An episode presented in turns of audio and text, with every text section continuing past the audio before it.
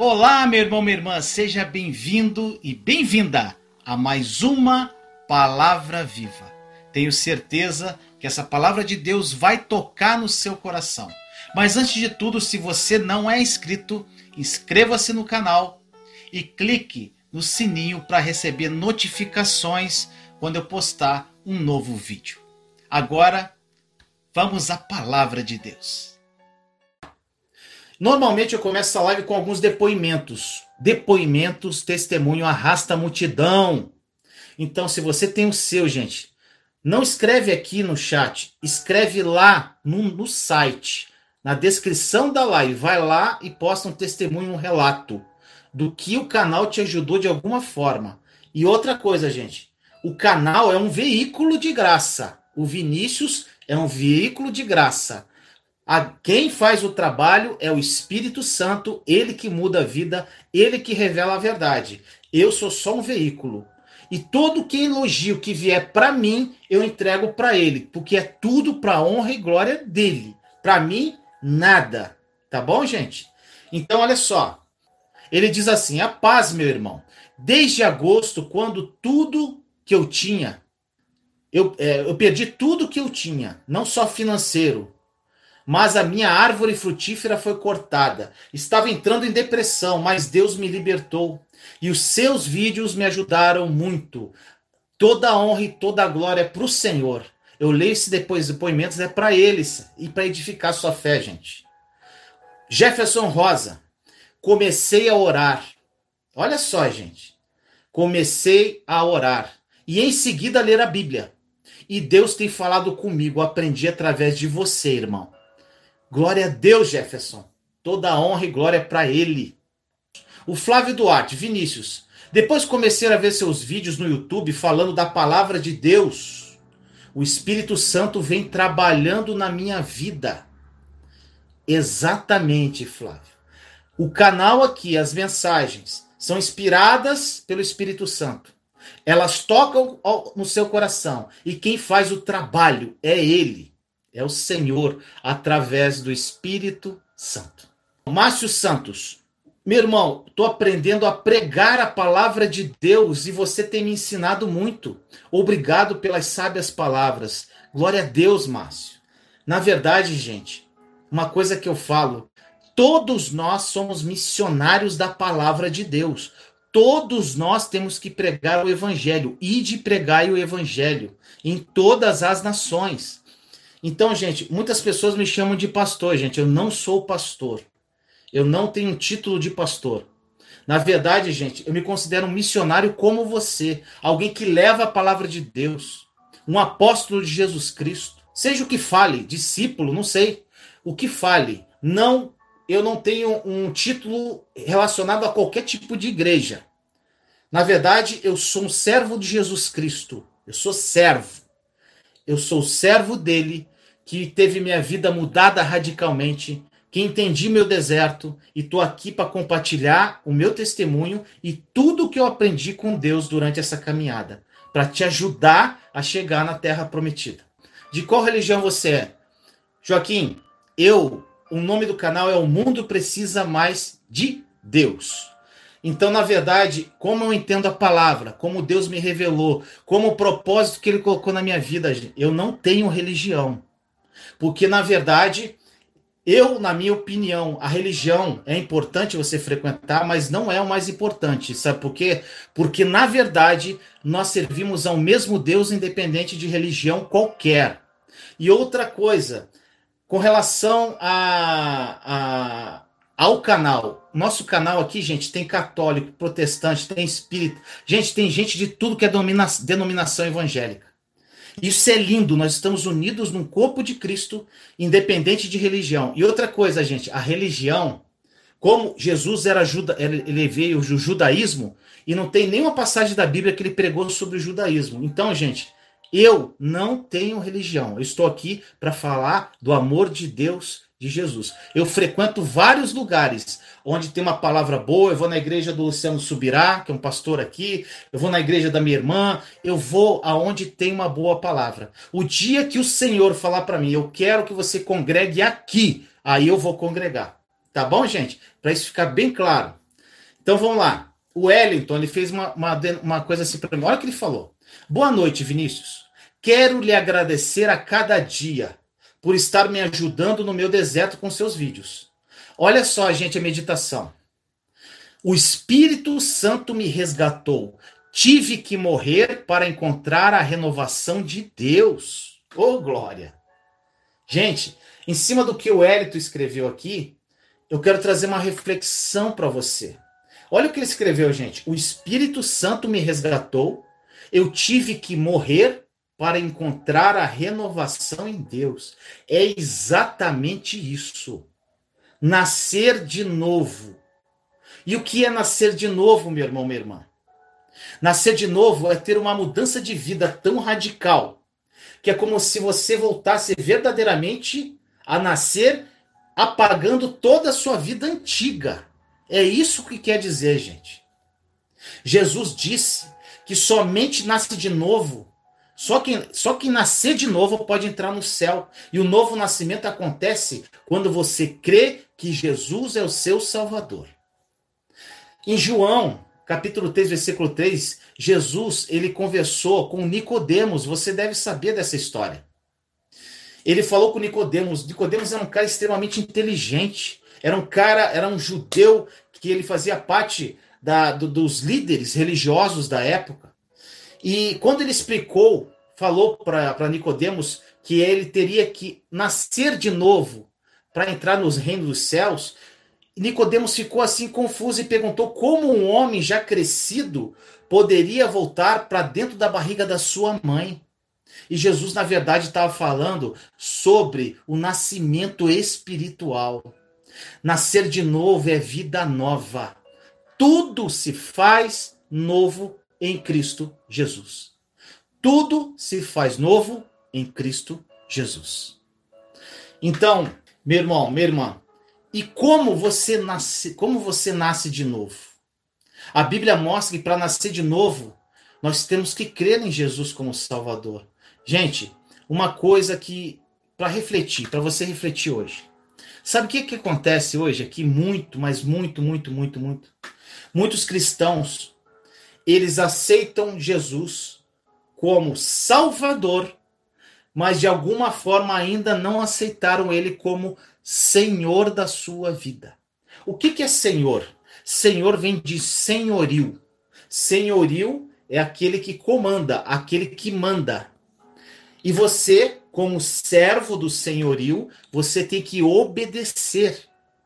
Então, por muitas vezes, tem milhares de cristãos que aceitaram Jesus como Salvador, mas não como Senhor. Porque quando você aceita ele como Senhor, você só faz o que ele manda. E o que Jesus manda? O que ele quer que nós façamos? Então, mas como que eu vou? O que, que ele quer que eu faça? Tá tudo aqui, gente. Tá tudo na palavra de Deus. Está tudo na palavra de Deus. Tudo. Então, se você realmente é nova criatura, como o meu amigo falou aqui, você tem que causar uma ruptura com o seu passado. Tudo se faz novo, gente. É difícil você verdadeiramente ter essa ruptura com o passado. É muito difícil. Porque a gente, do passado, traumas, a gente traz, às vezes, abusos, a gente traz coisas erradas que nós faz, fizemos. Nós cometemos erros muito graves no passado. Mas nós temos que crer no que está na palavra. A partir do momento que você se arrepende dos seus pecados, entrega a sua vida ao Salvador, a, Jesus, você é nova criatura. E como eu, orava para Deus, eu falava bem assim: Meu Senhor, Está escrito na tua palavra que tudo se faz novo em Cristo Jesus, Pai. Então quero tudo novo. Eu quero tudo, Pai. Tudo novo. Então, gente, tudo novo. E pouco a pouco eu fui me libertando do passado e foi um processo. Foi um processo de libertação. Tá bom? Então, gente, em cima do que o nosso amigo Hélito escreveu aqui, eu queria deixar esse recado para você. Gente, o grande problema que há, muitas pessoas vão ser salvas, porque a salvação está ligada ao sangue de Jesus. A salvação está a partir do momento da sua confissão. Só que não vão viver a vida que Jesus morreu na cruz, aqui na terra, porque ele não é o seu Senhor. Porque, infelizmente, muitas pessoas desobedecem. Gente, outra coisa que eu queria falar. Uma coisa importante para a sua vida. Importante. Olha só. As pessoas, quando nascem de novo, é como se você é um bebê. Você é um bebê. E você, bebê, você recebe leite, mamadeira, leitinho, te dão comidinha na boca. E é exatamente isso que acontece na nossa, nossa vida cristã. Nós recebemos o leitinho espiritual. E nós vamos amadurecendo na fé. Só que, gente, o amadurecimento na fé é totalmente diferente do amadurecimento na nossa vida. Nós crescemos por idade. Nós nascemos, aí temos cinco anos, vão crescendo, dez, viramos adolescentes e adultos, idosos. Na fé é diferente, gente. Você, a partir do momento que você nascer, para se você se tornar um cristão maduro e receber comida sólida, depende da sua entrega. Por isso que nós vemos pessoas na igreja ou em qualquer lugar cristãos que se converteram assim em quatro, cinco, seis meses e você vê aquela vida daquela pessoa totalmente transformada, porque ela renunciou, ela entendeu, ela teve postura, ela correu, ela foi lá, leu a palavra, entendeu quem ela é em Cristo Jesus. Enquanto tem outras pessoas que estão há 10, 15, 20 anos na igreja e estão tomando leitinho espiritual até hoje, gente. Uma coisa que eu aprendi, gente, e você vai aprender, se você está caminhando no deserto, um momento da tua vida você vai chegar na terra prometida. Se você, se você levar o deserto como ensinamento de, e transformação, quando você estiver pronto, Deus vai fazer você para a terra prometida. Quando você chega na terra prometida, gente, lá tem outros desafios. Lá tem gigantes. Lá, só que a forma de você encarar os problemas é totalmente diferente. Deus te prepara no deserto porque na terra prometida vão ter desafios. Vão ter coisas a serem enfrentadas. E outra coisa que eu aprendi, gente: o povo hebreu, quando estava no deserto, Deus dava toda a providência para eles. Era chuvinha de maná no céu, pão que chovia do céu, água que saía de pedra. Deus providenciava. Só que quando o povo hebreu chegou na terra prometida, parou de chover maná do céu. O povo teve que começar a plantar na terra prometida. Então, meu irmão, minha irmã, ô oh, glória, quando você chegar na terra prometida, você vai ter que semear, você vai ter que plantar, porque não chove mais maná do céu. É diferente a terra prometida, só que você está preparado para plantar, você sabe adubar, você sabe cuidar. Então, gente, é exatamente isso que acontece. Então, vamos aqui algumas perguntas Cláudia Bicalho. Ela, ela colocou assim: Vinícius, no seu deserto você disse que sentia muita dor. Eu estou passando por um processo de perda, finanças e um traço de uma depressão. Muita dor nas costas. E como isso acaba? Minha irmã, você entrou num processo de perda, um processo de problema financeiro e um problema de depressão, que é um problema emocional. Você entrou no deserto. Isso acaba, minha irmã, quando você está pronta para sair. O deserto acaba quando você está preparada para sair. Não encara um deserto como algo ruim. A partir do momento que a gente encarar o deserto como dor, apesar de doer, mas pela fé, você sabe que aquilo ali é uma preparação e um treinamento. Quando você consegue colocar isso na sua alma, você começa a se preparar verdadeiramente. E quando você estiver pronta, minha irmã, Deus vai te tirar dali e te colocar na terra prometida. Tá bom? Aí acaba. Acaba tudo, dor no corpo, depressão vai embora. Agora, quanto à depressão, meu irmão? Eu não sei qual o seu nível de depressão. Procure um psicólogo. A minha filha, até hoje, ela faz tratamento psicológico. É uma mulher ungida de Deus, mas está no psicólogo. Tá bom? Vamos lá. Fernanda Gouveia, meu filho está há quatro anos em depressão, não sei mais o que fazer. Fernanda, eu sei bem o que é isso porque eu tive uma filha depressiva. E Deus, de uma forma muito maravilhosa, me conduziu nesse processo. Só que é o seguinte, minha filha chegou num nível de depressão muito profundo, porque ela, ela se mutilava e andava com caminho. Ela, tinha, ela mostrava evidências que estava em depressão, só que eu e a mãe dela não estávamos ligados nisso. Às vezes, gente, a gente não está ligado, a gente pensa que é uma frescura do filho, que é coisa da idade. Gente, presta atenção nos teus filhos adolescentes. E eu fui entender isso depois da minha conversão. Então, quando a minha filha estava no auge da depressão, eu falava muito pouco com ela, minha irmã. Porque a pessoa, o filho que está em depressão, ele, ele só quer uma companhia ao lado dele. Ele só quer ser amado. E se ele quiser falar, ouça.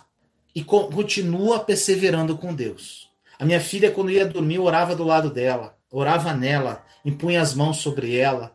E o que, que acontecia? Onde ela estava, eu estava perto dela, olhando de longe para ela não se sentir assim, como se fosse vigiada, mas olhando e observando as atitudes dela. Chamava ela, filha, vamos ver um filme? Vamos, vem cá, tal. Mas eu evitava falar sobre a depressão com ela, porque era algo muito complicado. Porque às vezes você vai querer dar um conselho, você vai piorar o estado do seu filho. Então, gente, foi um processo muito difícil, mas para honra e glória do nosso Senhor Jesus Cristo. A minha filha teve um ponto, ela começou a frequentar uma comunidade, hoje ela é missionária, hoje ela prega o evangelho, hoje ela canta, toca, mas até hoje ela vai no psicólogo. Tá bom, gente? Então é isso. Vamos lá. Ana Lúcia perguntou assim: peço a Deus que limpe a sujeira do meu coração. Uma coisa que, tipo assim, eu vou usar o seu comentário, tá, minha irmã? Não vou falar, não é como se fosse o teu caso. Mas o que você escreveu aqui é muito interessante sobre limpar a sujeira do coração. Uma coisa, gente, que você, o processo de limpeza de coração é um processo, na verdade, de limpeza da nossa mente, que é o primeiro passo para você renovar a sua mente. É você limpar. Ou, ou seja, você fazer uma autorreflexão de tudo o que você fez de errado, confessar ao Senhor e pedir para Ele ajudar a você se libertar disso. Foi assim comigo. É um processo dolorido, o Espírito Santo começa a revelar a verdade sobre você, e você vai pedindo perdão, vai entregando e o Senhor vai limpando. E é um processo demorado e dolorido, gente. Eu não estou aqui para falar que é. Gente, tem um preço a ser pago, mas vale a pena. Eu estou aqui para contar isso para vocês. Então, gente, Deus não limpa o nosso coração, fala assim, limpa o nosso coração. Não, ele não vai limpar seu coração. O que, que ele vai fazer? Limpar o seu coração, você tem que confessar para ele o que está sujo. Por mais que ele conheça o seu coração e sabe o que está ali. Mas se você não falar para ele, porque você tem que verbalizar, não vai limpar. Chegar para ele, Senhor, eu fiz isso no passado. Eu magoei tal pessoa, Senhor. Eu estou arrependido, Senhor. Me perdoa, Pai. Me liberta disso. É diferente. Agora você fala, limpa sujeira, é muita sujeira. Gente, nossa, minha vida era muita sujeira. A minha irmã ela falava assim para mim: quando você começa esse processo de limpeza, é como se fosse um rio, né? E você, é, o rio vai baixando Daqui a pouco, quando você olha nas beiradas do rio, tá cheio de pneu, de lixo. Então, quando você pensa que você vai esvaziando aquilo ali, começa a aparecer uma lixarada na beirada. Gente, coisas que eu nem lembrava, coisas que eu magoei pessoas, coisas que eu fiz errado na minha adolescência veio à tona o Espírito Santo, mas eu me deixei, eu queria isso. Gente, limpar sujeira, renovar mente é um querer. Você tem que fazer a tua parte. Não é, Senhor, renova minha mente. Ele não vai fazer isso. Não existe pó mágico na fé, gente. O que existe é uma postura sua.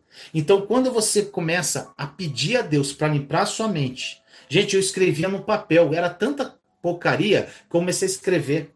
O que via na minha cabeça eu escrevia. Depois ia para o joelho, orava, Senhor, é isso, isso, isso, isso. E, gente, foi um dia, dois, três, quatro, um mês, nem sei quanto tempo. Só que é o seguinte, gente, cada sujeirinha que você vai limpando, cada sujeirinha que vai saindo, que Deus vai te libertando, o Espírito Santo, como Espírito da verdade, vai tomando o lugar daquilo. E você vai, ele vai fluindo, vai saindo a sujeira e o Espírito Santo vai fluindo, vai fluindo a água viva dentro de você até transbordar.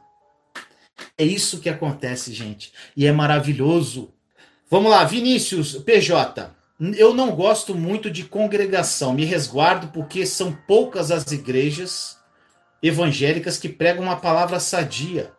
Eu estou errado? Eu estou errado? Te ouço porque vejo Deus trabalhando através de você. Gente, eu falei um pouco disso no começo da live.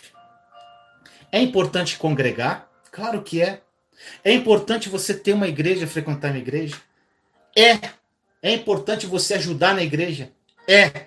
É importante você, lá na igreja, você, é, sei lá, participar da igreja, cantar na igreja, pregar na igreja, seja o que for. É importante, sim, mas o principal é o seu quarto, é o secreto, é o dia a dia com Deus. É isso, gente. Eu não estou aqui para falar para você não ter religião. Mas, gente, frequente uma religião, mas não seja religioso. Seja filho de Deus. É isso.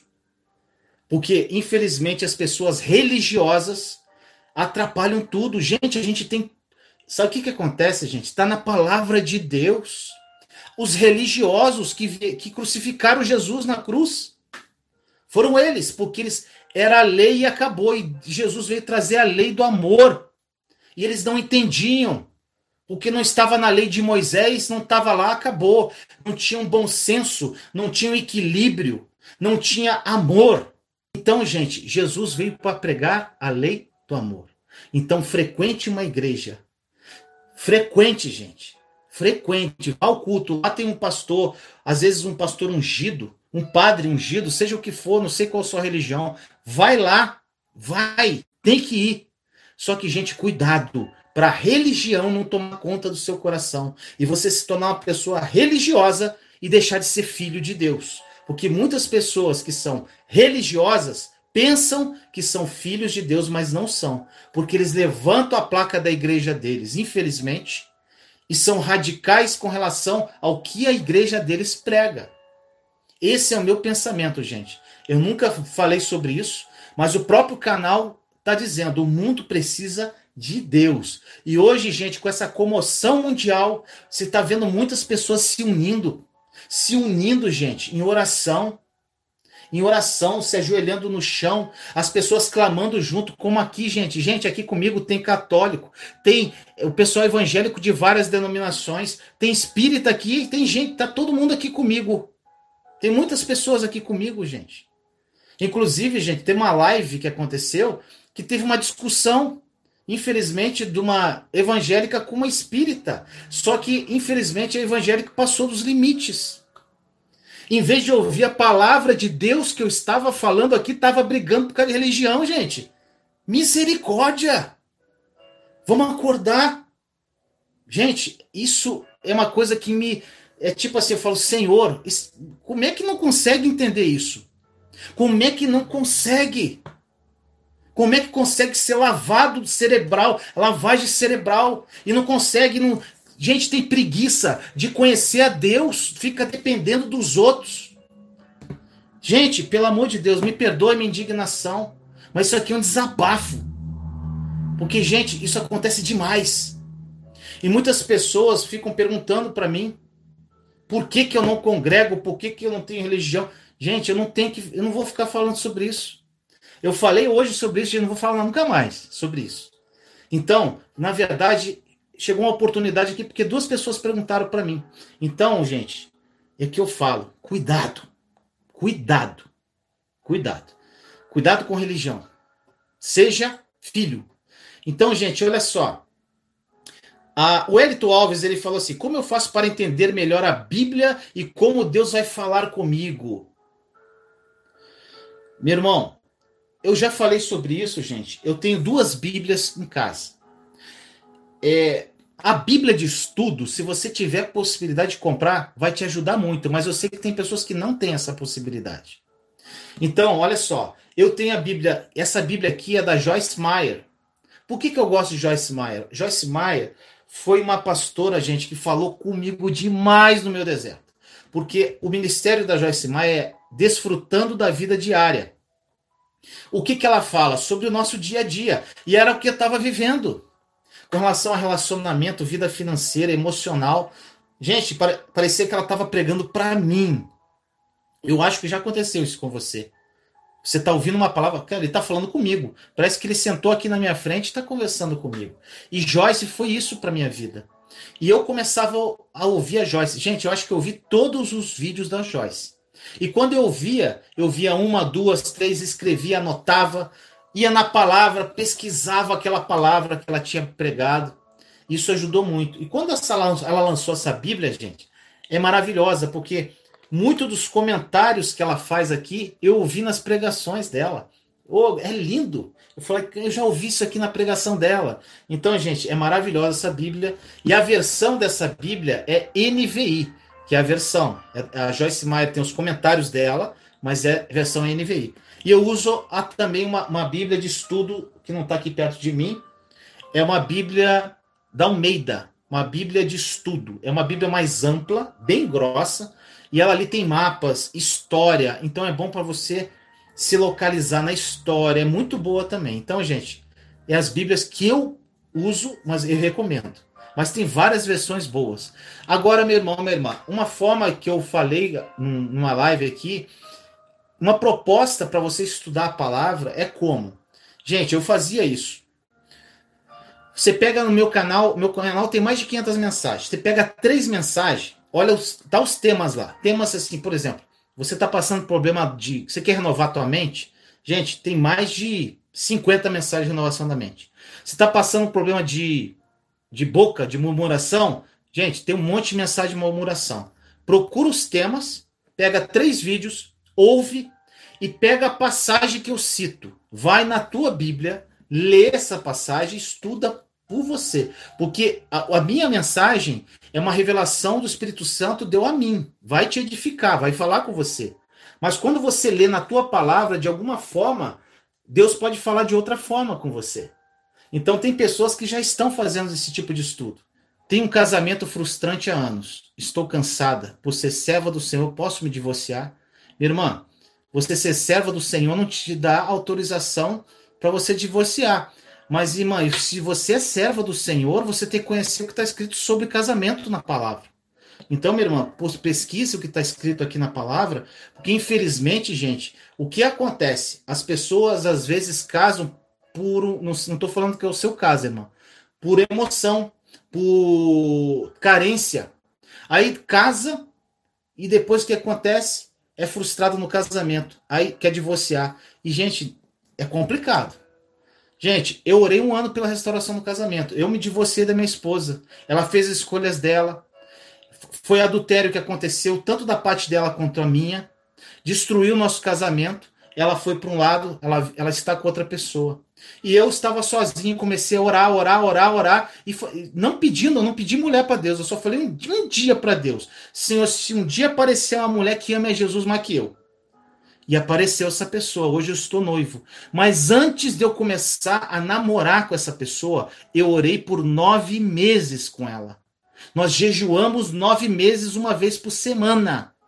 Muita, muita oração para Deus falar diretamente ao nosso coração. Eu tenho propósito para vocês dois. Então, cuidado, gente. Cuidado com relação à, à separação. Cada caso é um caso.